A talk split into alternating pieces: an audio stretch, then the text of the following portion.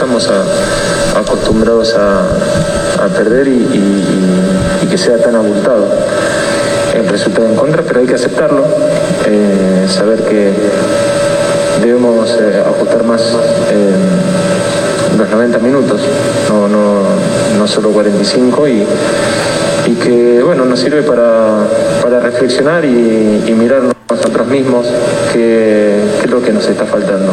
Me parece que eh, debemos analizarnos nuevamente en, un inicio de, torneo para, para revisar y, no, no, solo ajustar, sino reajustar las, las necesidades que hoy, que hoy nos demandan.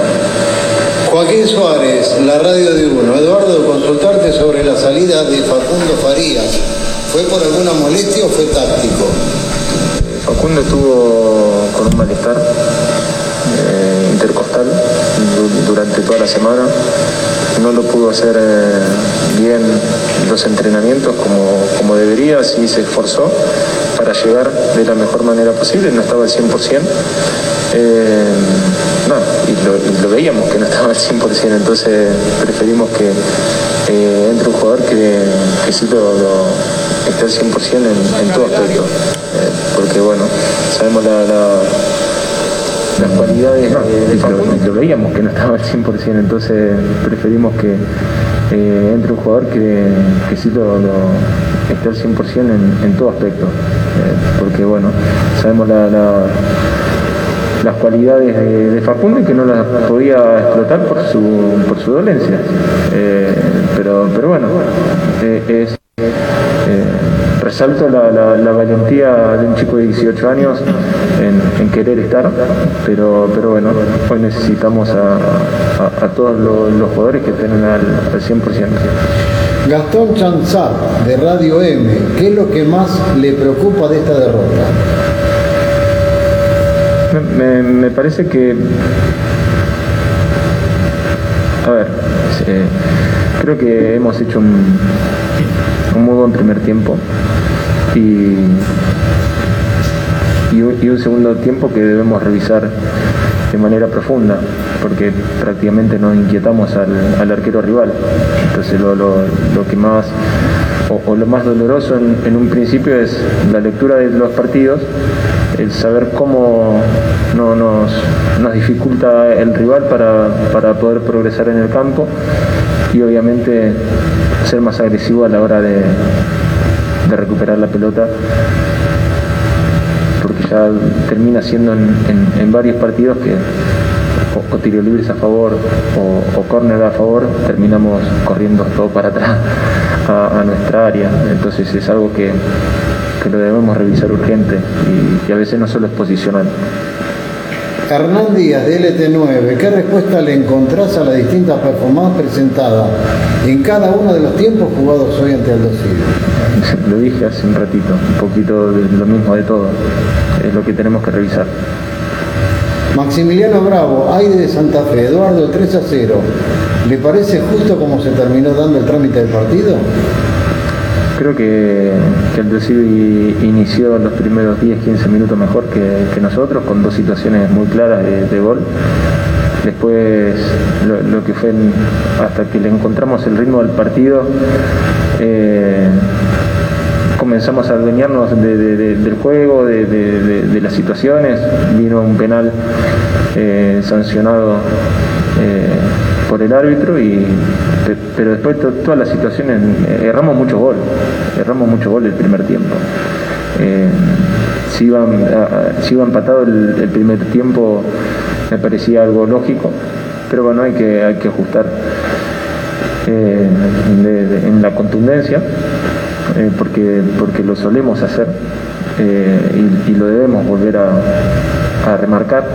Y el segundo tiempo, obviamente, bueno, Aldo Civil defensivamente lo trabajó muy bien el partido y, nada.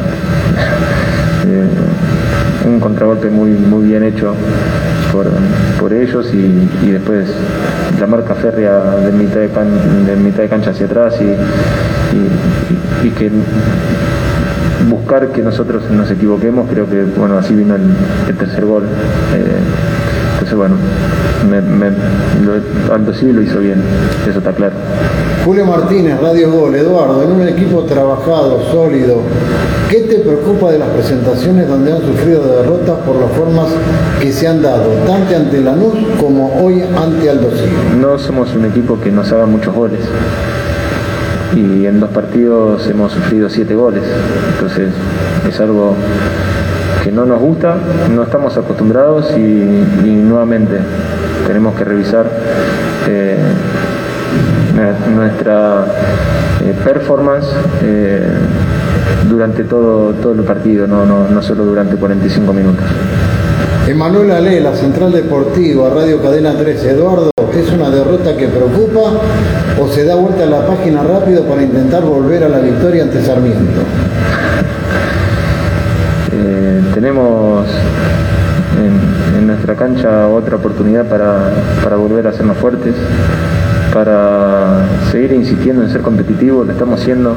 Eh, dependerá de, de, lo que quiera ver cada, cada uno. Eh, nosotros siempre elegimos ver el, vaso medio lleno.